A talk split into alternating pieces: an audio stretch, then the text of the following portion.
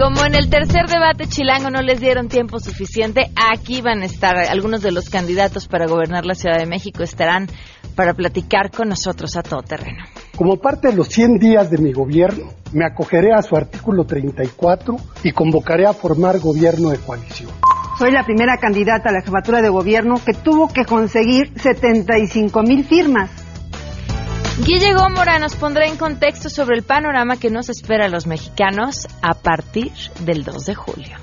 buenas tardes a ti y a nuestro auditorio. Estamos a unos días de que tengamos que acudir a las urnas y es hora de pensar no solamente por quién vamos a votar, sino qué viene el día después, sobre todo en un ambiente hostil y de violencia en el que se ha conducido este proceso electoral. Comentaremos los detalles más adelante, Pam. Tenemos buenas noticias y más, así que no se despeguen. Comenzamos a todo terreno. MBS Radio presenta a Pamela Cerdeira en A Todo Terreno, donde la noticia eres tú. Vamos todos. Viaje con nosotros si quiere gozar. Viaje con nosotros a mil y un lugar y disfruten de todo el pasar y disfruten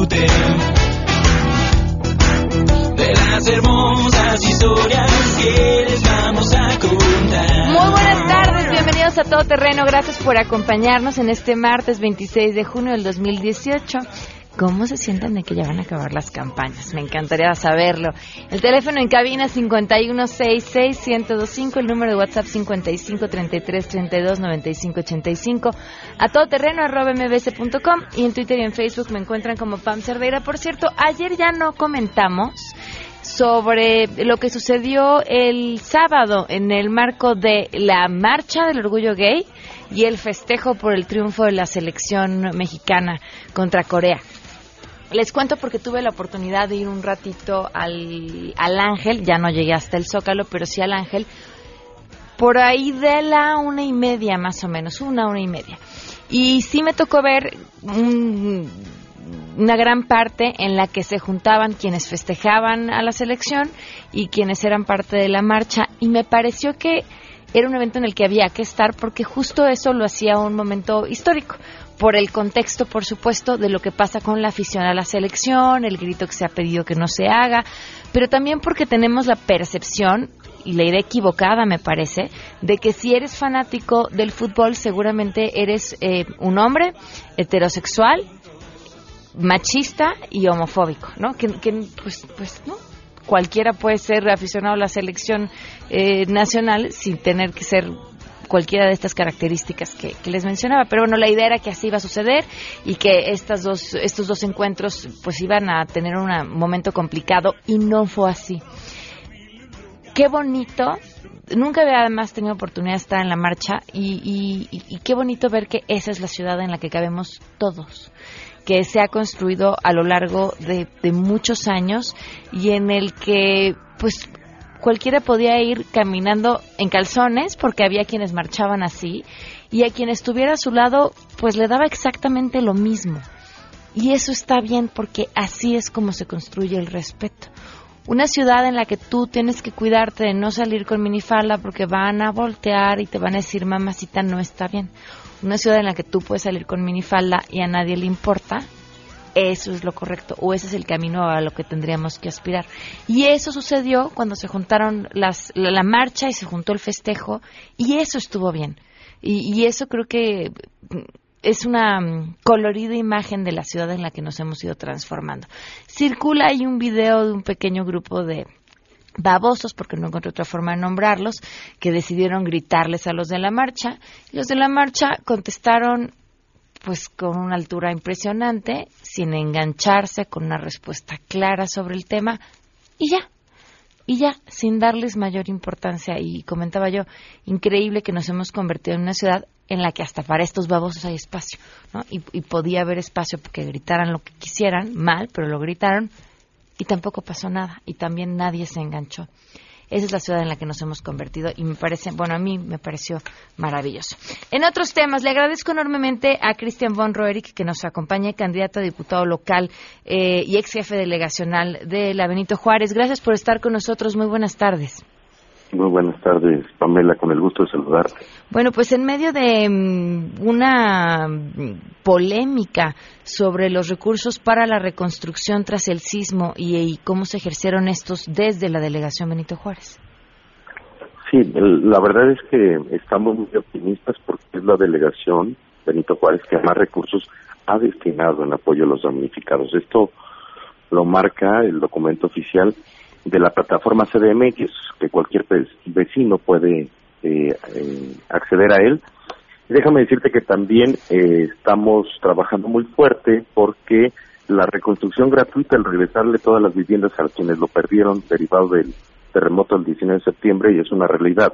De los 17 certificados de reconstrucción que ha dado el gobierno de la ciudad, 14 son de Benito Juárez. Es decir, ya con estos certificados podemos hacer la reconstrucción gratuita. Vamos a reconstruir 27 inmuebles, 523 departamentos, beneficiando a más de 1.600 personas. Déjame decirte, Pamela, que esta reconstrucción gratuita eh, nos va a permitir desde el Congreso de la ciudad llevarlo a toda la ciudad. Es decir, queremos que la reconstrucción gratuita se lleve en otras delegaciones donde hay miles de damnificados que ho- hoy por hoy están abandonados, hoy por hoy no tienen una ruta clara. Eh, obviamente, pues al inicio, cuando iniciamos este proyecto en Benito Juárez en alianza con la iniciativa privada, los damnificados, Delegación Benito Juárez y los notarios públicos, cuando le decíamos al vecino, oye, te vamos a regresar tu vivienda de manera gratuita, no, no lo creían. Hoy es una realidad, ya iniciamos los trabajos en los primeros cuatro inmuebles, ya la gente sabe cuál es la ruta clara de que se les va a devolver su vivienda sin costo alguno. Y también con el gobierno de la ciudad a través del Fondo de Reconstrucción ya estamos este, en la capacidad de poder intervenir, reparar 102 inmuebles que sufrieron daños, es decir, de manera gratuita se van a rehabilitar, se van a reparar, beneficiando a más de 8 mil personas. A ver, los edificios de departamentos que quedaron prácticamente inutilizables se reconstruyen por completo. Todo lo que esté dentro de la Benito Juárez, sin costo alguno para los que vivan ahí.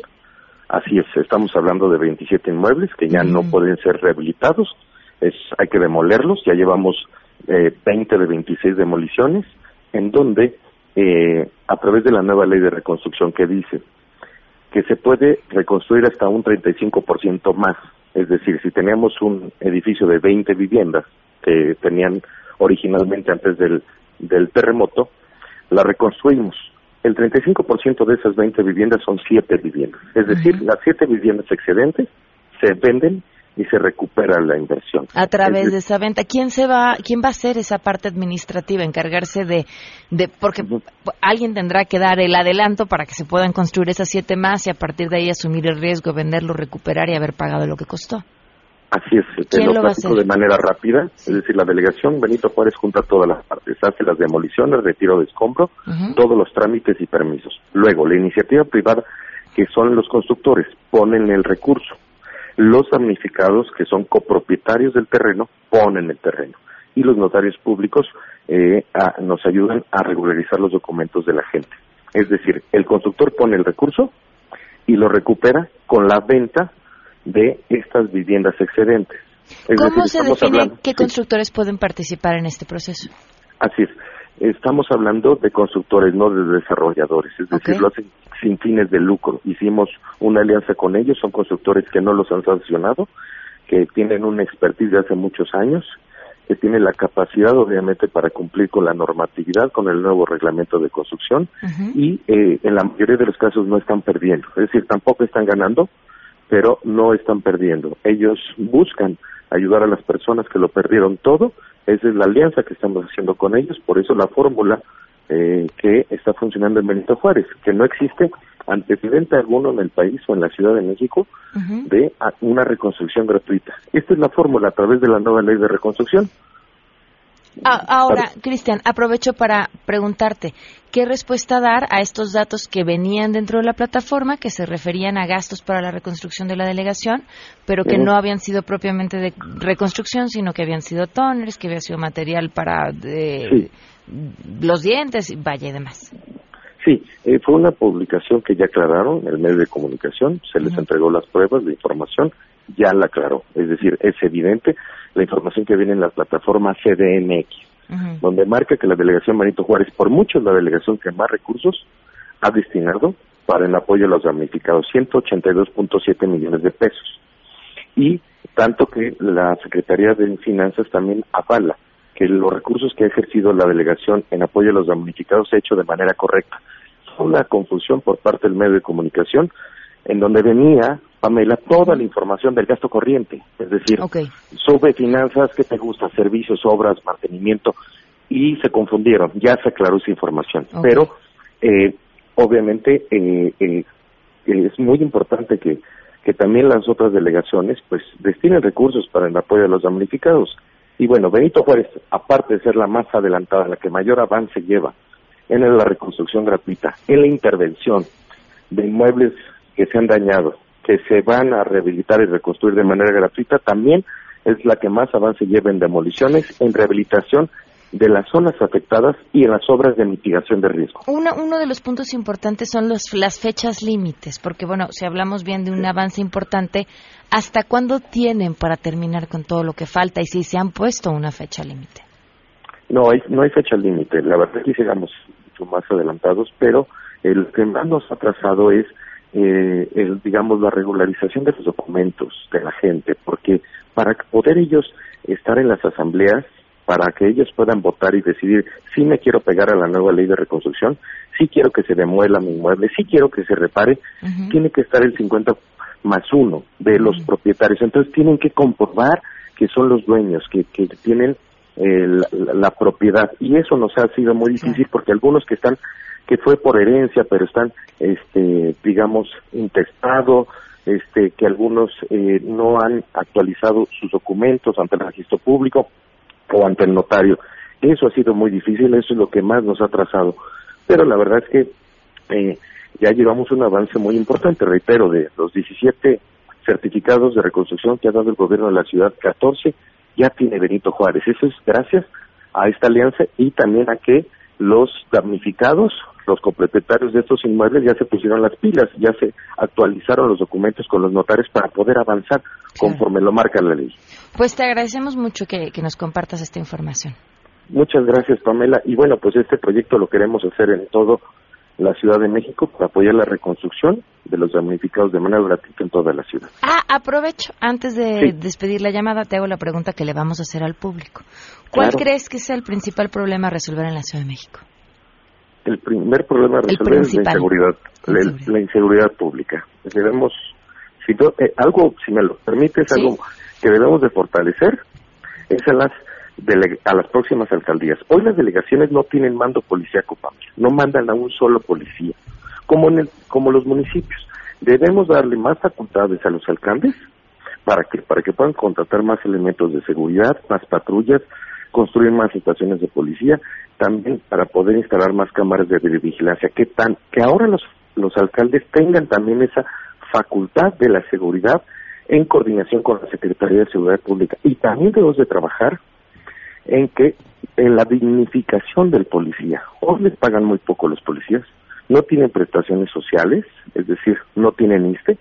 Debemos de garantizar que tengan una buena capacitación, que les paguen más y sobre todo que tengan garantías y prestaciones sociales, porque hoy por hoy, ¿quién quiere ser policía en la Ciudad de México si ganan muy poco? Es decir, debemos de empoderarlos, debemos de dignificarlos, capacitarlos, apoyarlos, darles mejor preparación y sobre todo mayor equipamiento y que tengan prestaciones sociales para que verdaderamente eh, se sientan satisfechos en términos reales del trabajo como servidores públicos. Muy bien, pues muchísimas gracias. Gracias a ti, Pamela. Hasta, luego. Christian von Rerich. Esta es su respuesta y esta es la del público. Queremos conocer tu opinión a todo terreno. ¿Cuál crees que sea el principal problema a resolver en la Ciudad de México? Pues yo diría que lo primero que tienen que solucionar son sus vialidades, ya que con las obras generan mucho tráfico. El principal problema que considero que primordialmente debería solucionarse es la inseguridad, ya que es un problema no nada más a nivel ciudad, sino a nivel nacional y es, es muy necesario para la tranquilidad de, de la gente, de los ciudadanos y pues podamos vivir más tranquilos y en armonía. Yo creo que el principal problema que se debería resolver es corrupción después de la inseguridad, ¿no? Y así. Yo creo que se debe resolver el tema del agua. Hay muchas colonias que aún no cuentan con esos servicios y la seguridad es de los principales, agua y seguridad. La movilidad de las personas, el alto índice de inseguridad y el problema con las lluvias y las inundaciones. Serían eh, inseguridad, corrupción y movilidad. A todo terreno. Son las 12 con 17 y vamos de una vez con la información. Ah, bueno, antes nuestro conteo, perdón. Hoy se cumple nueve meses con 25 días del feminicidio de Victoria Pamela Salas Martínez.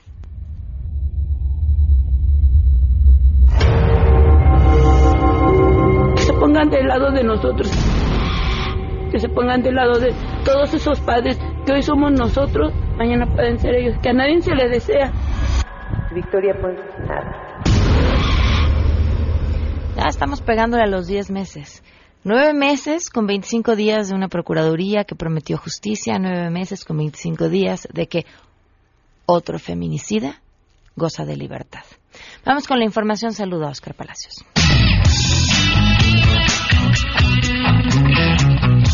En el marco del Día Internacional en apoyo de las víctimas de la tortura, la Oficina en México del Alto Comisionado de las Naciones Unidas para los Derechos Humanos expresó su rechazo al uso de la tortura como método de investigación criminal y condenó su aceptación y tolerancia como medio para extraer confesiones. A través de un comunicado, el representante de la ONU para los Derechos Humanos, Jan Yaraf, alentó al Estado mexicano a redoblar sus esfuerzos de investigación criminal e instó a las autoridades a construir las destrezas necesarias para documentar los casos de tortura y sancionar a los responsables. Yan Yarab señaló que de acuerdo con la encuesta nacional de población privada de la libertad 2016 del INEGI, el 46% de las personas que declararon ante el Ministerio Público tras su detención dijeron haber recibido algún tipo de amenaza o agresión para dar otra versión de los hechos. En este sentido, reprobó las expresiones públicas que aceptan las confesiones extraídas mediante tortura, lo cual indicó no significa haber probado la culpabilidad de una persona, sino haber vencido su capacidad para resistir el dolor. Para MBS Noticias, Oscar Palacios.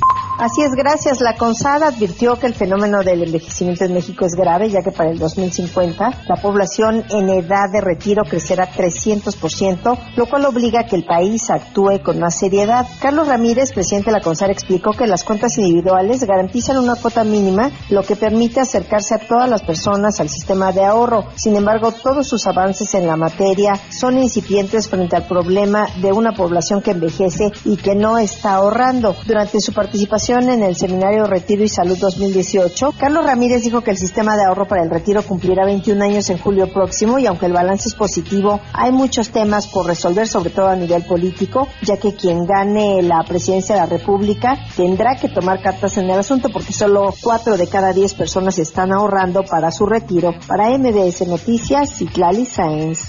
Pancha ya está a punto de cerrar campaña, luego de tres meses de andar de pata de perro por todo el país. En estos dos meses, la candidata presidencial ha luchado contra el sistema que primero le negó el registro, luego la ignoró en medios, eludió el antirrábico en infinidad de ocasiones, pero que finalmente Pancha ha logrado su cometido, ser ese respiro para los votantes de México que ya están hasta la cola de perro de políticos de pulpo chupeteadores, con propuestas refritas y partidos insensibles. Así que mañana que Pancha cierre campaña, estése pendiente porque todavía tendrá propuestas aún más perronas.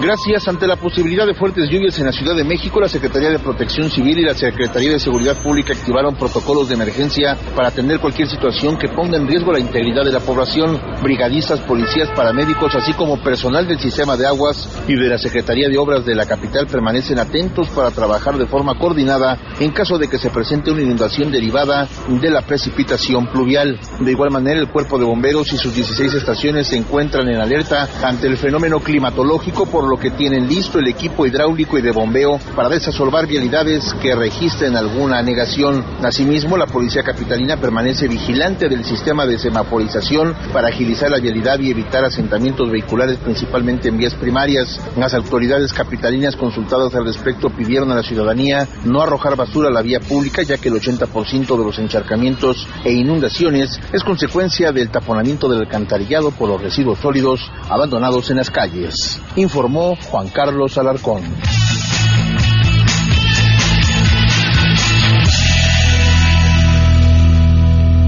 Y por supuesto tenemos buenas noticias.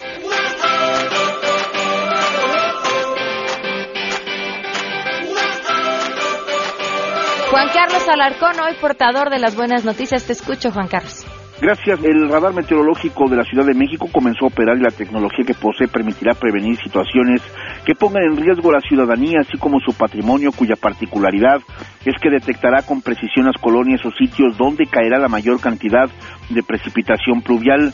Dicho radar se encuentra instalado en el Cerro de la Estrella, delegación Iztapalapa, a una altura de 3.720 metros sobre el nivel del mar. El director del Sistema de Aguas de la Ciudad de México, Ramón Aguirre, precisó lo siguiente. Tiene una banda X, que es una banda con una onda muy pequeña de 3 centímetros, que lo hace muy sensible para detectar qué tipo de lluvia es la que tenemos, si es granizo, si es agua, si es nieve, este, y con gotas muy pequeñas ya empieza a detectarlo. Lo que hace el radar no detecta nubes, el radar lo que detecta es agua, y entonces es muy sensible a gotas muy pequeñas antes de que se lleguen a precipitar. Su capacidad de doble polarización permite minimizar los efectos de atenuación, tiene una alta tecnología Doppler. La tecnología Doppler nos permite medir la velocidad a la que se están desplazando las nubes. Informó Juan Carlos Alarcón.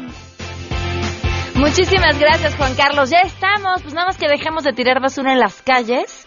Y ya con esta información, pues podemos eh, evitar las terribles inundaciones que agárrense como nos vienen. Son las 12.23, damos una pausa y continuamos a todo terreno. Más adelante A Todo Terreno. Dos de los candidatos a la jefatura de gobierno de la Ciudad de México estarán platicando aquí con nosotros. Si te perdiste el programa A Todo Terreno con Pamela Cerdeira, lo puedes escuchar descargando nuestro podcast en www.noticiasmbs.com. Pamela Cerdeira regresa con más en A Todo Terreno, donde la noticia eres tú. Marca el 5166125. La ciudad donde vivo ha crecido de espaldas al cielo. La ciudad donde vivo es el mapa de la soledad. Al que llega gracias por seguir con nosotros. Vamos a estar transmitiendo en vivo también a través del Facebook eh, de MBS Noticias, en el Facebook Live, por si nos quieren comentar algo de lo que aquí está pasando, pues estamos atentos. Rápidamente, comentarios del público. Eh, Marta Gutiérrez, felicidades por el programa. ¿Tiene uno que votar por los plurinominales o pasan automáticamente? Pues votas de cierta forma, es un voto indirecto porque no votas por ellos, pero cada partido, dependiendo del número de votos que tuvo, tiene una representación para subir a los plurinominales. Pero si no, no es que votes por ellos, no directamente, pero sí de forma indirecta. Eh, Alejandro Reynoso, el problema más importante de México es la inseguridad. Se tiene que mantener la Secretaría de Seguridad Pública y hacer una escuela de policía con rangos militares, es decir, una buena capacitación y con eso se resuelve. Fíjate, Alejandro, que hay una escuela de policías de la Secretaría de Seguridad Pública de la Ciudad de México. Sí existe. Hasta dónde vayan o cuál es el fondo de los problemas, bueno, pues ya lo discutiremos aquí con nuestros invitados. Le agradezco enormemente a Lorena Osornio, candidata independiente a la jefatura de gobierno de la Ciudad de México. Bienvenida. Muchas gracias, Pamela, por la invitación. Gracias por acompañarnos y también Marco Rascón, candidato del Partido Humanista por la jefatura de gobierno de la Ciudad de México. Bienvenido. Gracias, Pamela. Muchas gracias. ¿Por qué te decían candidata sin partido? Creo que la connotación es completamente distinto de candidata independiente a hablar de candidata sin partido. Eso me llamaba mucho la atención. Fíjate que desde que hicieron la primera constitución de la Ciudad de México, nos cambian el nombre para candidatos sin partido en lugar de candidatos independientes. Esto es gracias a los partidos políticos en que, pues de alguna manera nos, me dicen los vecinos, es como que descobijarte, como sentirte, como verte abandonada, como que no tienes a alguien quien te proteja. Sí, sí, sí, sí. Y eso es, se lo debemos de agradecer a los partidos políticos, todas nuestras reformas, todas nuestras iniciativas, todas nuestras leyes, por parte de ellos en contra de los ciudadanos. Ok, hemos hecho un ejercicio con los candidatos a las alcaldías que creo que sería importante hacer. Así que les voy a dar más o menos un minuto para que entremos a platicar en otros temas de fondo, como si esto fuera una entrevista laboral. Y entonces el público, los electores de la Ciudad de México, pues serían sus los que van a decidir si los contratan o no. Correcto. Entonces, en un minuto, pues tendrían que decir quiénes son, de dónde vienen y por qué tendrían que contratarlos a ustedes para esta chambita. Marco. Oh, híjole, bueno, eh, son, eh, vengo siendo el, el candidato de mayor edad. Eh, no voy a decir mi- el- no, no, no, no, no por, este, por frivolidad, sino nada más. pero son varias décadas. Y, y, y yo he sido parte, pues, de muchos de los procesos chicos, grandes, que se han dado aquí en la Ciudad de México desde hace más de 40 años. Eh, he estado en la política eh, y, y siempre, pues prácticamente desde lo que fue la minoría más grande que que luchamos contra esta idea del partido único, de un concepto totalmente cerrado, autoritario, de unidad nacional y sobre todo de que se consideraba que la capital, por tener aquí, eh, ser eh, la depositaria incluso de los símbolos patrios, era, era la, la ciudad eh, entregada a- al partido único incluso por sus colores y por sus eh, por sus simbolismos. Y, y bueno nosotros yo fui parte de muchas de las luchas sociales que se dan durante los años 70, 80. Posteriormente eh, soy participé en todo lo que fue el proceso de reconstrucción después del sismo de 1985 y luego a partir de ahí también muchos de los procesos políticos que eh, plantearon la necesidad de que en la Ciudad de México pudiéramos elegir a nuestros gobernantes. Quiero decirles a los jóvenes que, bueno, todavía hasta 1997 el presidente nombraba al al regente que es eh, el actual jefe de gobierno está en es, eh, semejante o parecido es eh, el- la, la figura mayor y lo que eran los delegados eran designados por el propio regente y entonces esto los ciudadanos que habitábamos la capital no teníamos derecho a nombrar los propios gobernantes. A partir de ahí, pues viene una cantidad de reformas. Soy parte de todas esas reformas, de esas discusiones, incluso en eh, posterior a 1988, que es donde hay un vuelco y un cambio muy importante y donde ese partido único se vuelve minoría dentro de la propia ciudad y se abren las posibilidades de cambios y de reformas. Estoy formado en la idea de que son las convicciones, es la fuerza también de las ideas, de las propuestas las que pueden generar los, los cambios, no es únicamente la voluntad del gobernante, o sea, yo puedo tener muchas, es como cuando a uno le preguntan desde niño, este, ¿qué harías si fueras presidente de la República? Bueno, resolvería todos los problemas del mundo. Hoy ese es un pensamiento infantil, es decir, hoy hay autonomías, hay leyes, hay reglas, hay fuerzas políticas que pueden tener un sentido distinto y creo que la experiencia, sobre todo de, de, de usar la política precisamente para el entendimiento, para el diálogo, la razón y sobre todo para políticas públicas que tengan que ver con el bienestar general, creo que soy de esa escuela. Lorena. Bueno, pues sabes que en 2014 hubo por primera vez la reforma política electoral en donde da partícipe a los ciudadanos de que por primera vez en la historia de la ciudad existan las candidaturas independientes. En 2014 yo, en 2015, perdón, yo participé para ser delegada en la delegación Cuauhtémoc. Desafortunadamente, pues los partidos políticos siempre con esta situación de la persecución, el abuso, la discriminación, fui denunciada penalmente, me quitaron mi registro, pero pues ahí no se quedó esta esta lucha en 2015 volví a- en 2016 volví a participar para particip- en el constituyente juntando más de de 120 mil firmas para ser candidata independiente al constituyente quedamos en tercer lugar de, de las votaciones sobre los independientes ¿Por qué participar para la jefatura de gobierno de manera independiente? Pues porque al igual que todos ya estoy harta.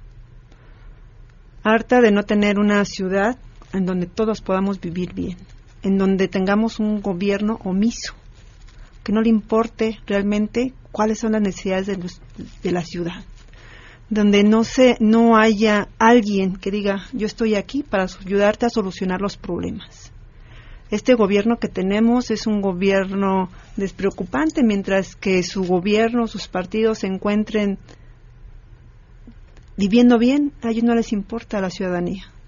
Por eso yo participo en estas candidaturas independientes. No ha sido una tarea fácil. En esta elección yo llevo dos, dos procesos. Primero la recolección de firmas, después la situación en cuestión de la revisión. Fui la única candidata reconocida por el instituto, que no tuvo simulaciones, que no tuvo alteraciones con sus credenciales, que fui una candidata pues que llegó a esta contienda bien y que eso es gracias a todos los ciudadanos que ya estamos cansados por esta falta de, gobernabilidad en la Ciudad de México. Necesitamos cambiar el sistema de gobierno. Necesitamos sacar a esta partidocracia principalmente porque cada año, cada tres años, vienen y nos prometen siempre lo mismo, son siempre los mismos candidatos, no hay cambios, existen los, en ese, hace un momento escuchaba sobre los plurinominales y no pelean realmente por las necesidades de la ciudad. Y eso es a lo que yo estoy aquí. ¿Cuáles son las necesidades de la ciudad? Hay unas que son muy inmediatas de corto plazo, que las tenemos ya enfrente, pero tienen también una predicción muy, muy profunda. Tenemos, eh, yo empezaría con, pues, eh, en base a eso, por las temporadas, eh, está el tema del agua, está el tema de la movilidad, que eso prácticamente genera eh, una, eh, una suma y una eh, dispersión de entre malos entendidos, pero también de mucho enojo y sobre todo de, de mucho cuestionamiento sobre qué es lo que está sucediendo y cómo se pueden resolver esos problemas o cuál es la causa de esos problemas. Tenemos esto que pues prácticamente es generalizado, la percepción de inseguridad por parte de los ciudadanos. Sin embargo, tenemos que pensar que la inseguridad o el agua son problemas tan serios que no se pueden ver de manera fraccionada y separada, sino que se tienen que ver también en toda su complejidad. El tema de la seguridad creo que es un, un problema que tiene que ver con cosas muy profundas, desde una cultura de la legalidad, una cultura de, de cómo eh, se generan los valores incluso dentro de los propios ciudadanos, dentro de los jóvenes, en la idea de cuál es el futuro que es posible. Esto, por ejemplo, que se dice mucho en el sicariato, de que es mejor este cinco años como reyes que toda la vida como pobres y miserables. Estos son valores terribles y que creo que están a veces eh, permeando en la sociedad pero eh, no nos damos cuenta del daño que se hacen cuando eh, se permite el desarrollo de estos de estos mismos eh, valores que obviamente no tienen que ver con con el trabajo, no tienen que ver con lo que, con la educación, con la cultura, con, con eh, la, la, la posibilidad del bienestar y sobre todo también con, con las posibilidades de convivencia eh, positiva dentro de las propias comunidades. Pero ¿cómo desde una jefatura de gobierno se puede hablar sobre implantar, si fuera la palabra correcta, estos valores?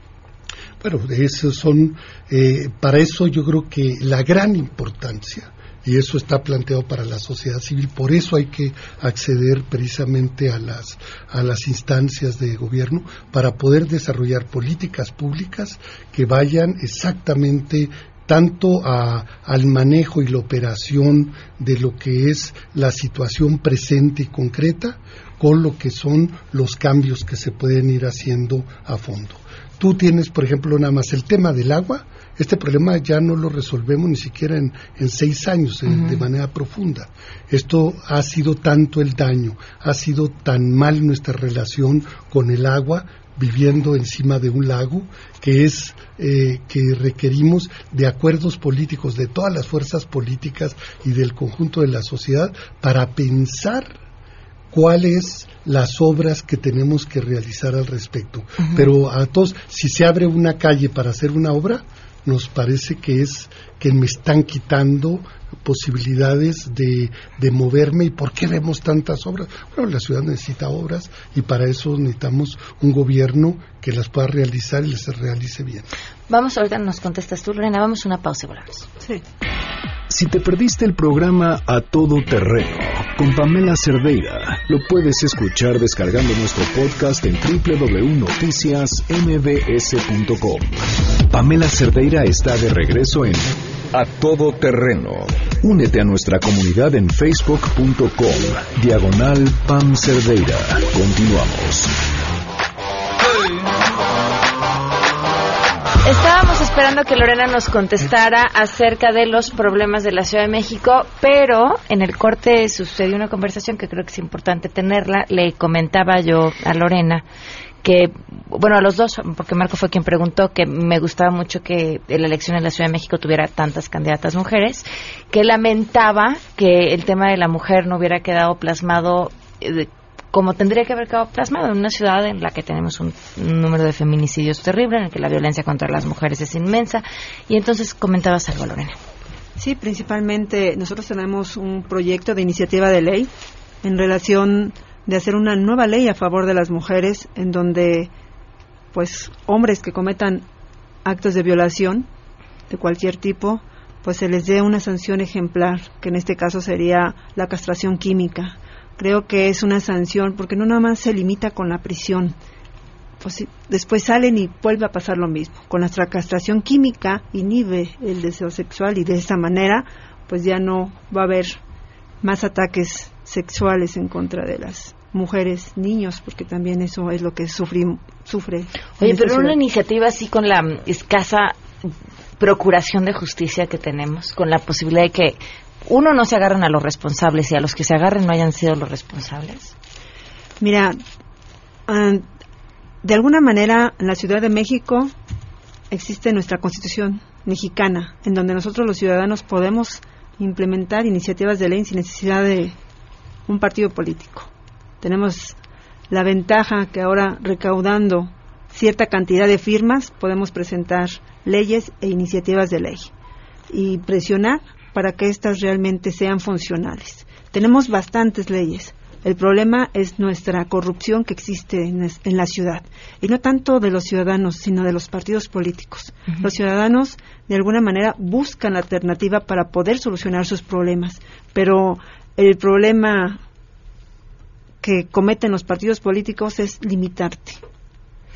Marco, ¿con qué se quedan después de, esta campaña ustedes? ¿Qué concluyen? ¿Y, ¿Y por qué aventarse así, conociendo las condiciones electorales de la Ciudad de México y hacia dónde marcaban eh, de las encuestas? Porque, bueno, finalmente entendemos, todos tenemos derecho de participar, Yo, yo, yo he tenido muchas, eh, muchos o, va- o varios objetivos al respecto, ¿no? Y siendo, eh, y sobre todo pensando en lo que eran los vacíos conceptuales de no reconocer eh, estas eh, eh, problemas de fondo que dentro del electoralismo, podríamos decir, este, se van y se pierden porque hay, eh, se, se ha generado cierto tipo de términos de a ver quién es peor, no tanto cuál es tu visión que tienes frente a la ciudad. Es lo mismo, hoy vengo a un debate porque entonces me da rating, pero no vengo a otro, no se entiende el problema del diálogo de la exposición eh, bajo una responsabilidad con los propios ciudadanos. Pero entonces yo me hice algunos eh, o me planteé algunos eh, objetivos que tienen que ver con la idea de, establecer y dejar sembrado muchas de las cuestiones programáticas de mediano y largo plazo y sobre todo un- necesidades que que hoy están fraccionadas o sectorializadas. Una ahorita lo que se señaló en términos de, de del feminismo, las mujeres, que se piensa como algo sectorializado, algo que se tiene que atender únicamente de manera particular, particular, y no se entiende como parte precisamente de la convivencia humana, de la más elemental, pero que la buena relación eh, sin violencia tiene que ser cotidiano y tiene que ser permanente. Pero aquí en esta cuestión de, de objetivos, también necesitamos eh, cambios que, que no están eh, vistos sobre el terreno de lo que eh, se está pensando eh, para, para poder ganar. Se hacen campañas para ganar las elecciones, no para gobernar.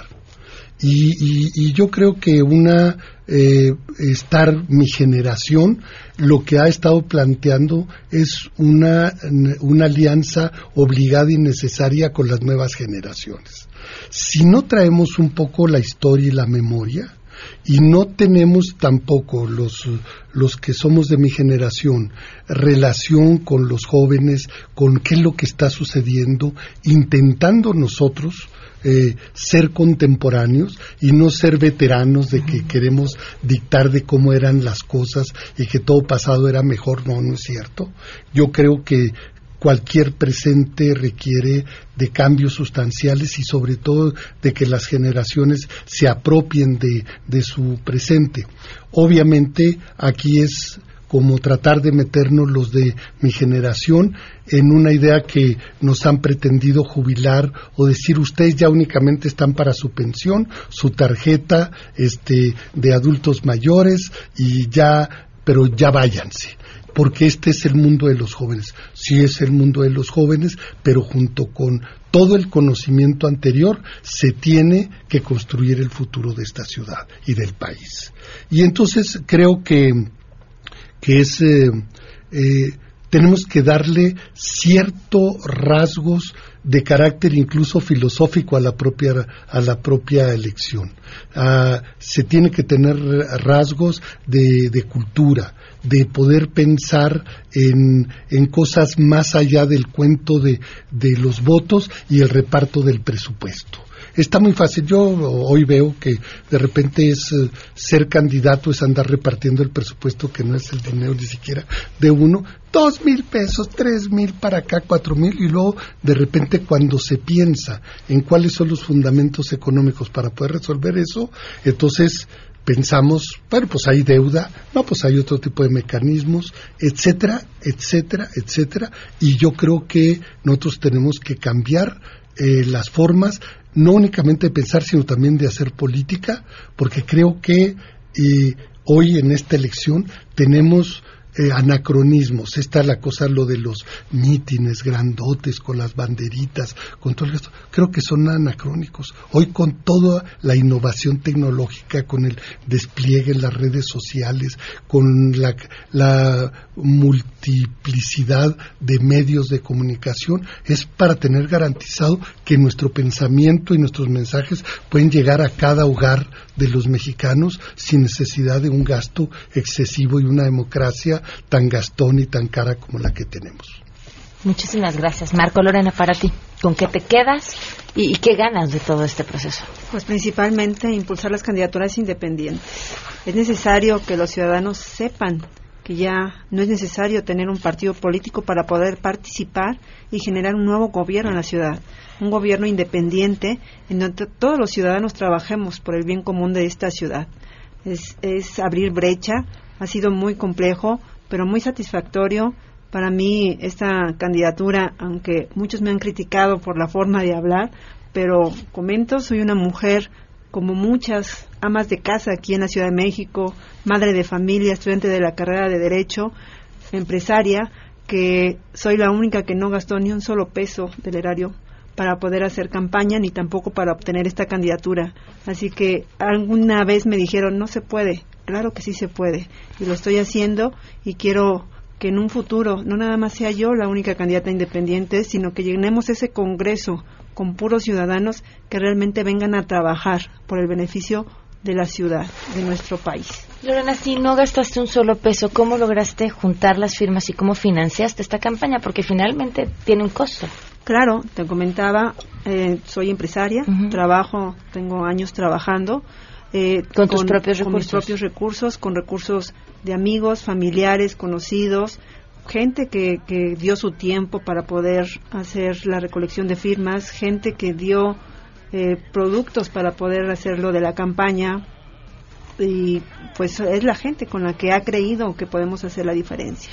Muchísimas gracias, Lorena Marco. Muchas gracias por Muchas gracias, Pamela. a ti, Pamela. Nos vamos, se quedan en mesa para todos. Soy Pamela Cerdeira. Mañana a las 12 del día. ¡Ay! A todo terreno. Antes, antes de eso. Recuerden, este primero de julio, informarse, eh, consultar la información sobre todos quienes aspiran a ocupar un cargo de gobierno en la Ciudad de México en www.ism.mx, que es la página del Instituto Electoral de la Ciudad de México. Y se va a celebrar de este 17 a 21 de julio en Chicago la fiesta del aniversario eh, número 50 de Special Olympics. Va a ir un grupo de atletas mexicanas a participar y estaremos al tanto de su desempeño y además felicidades también a Special Olympics México por este gran trabajo que han hecho con el equipo mexicano y por supuesto con la inclusión. Mucha suerte a nuestras campeonas. Ahora sí nos vamos.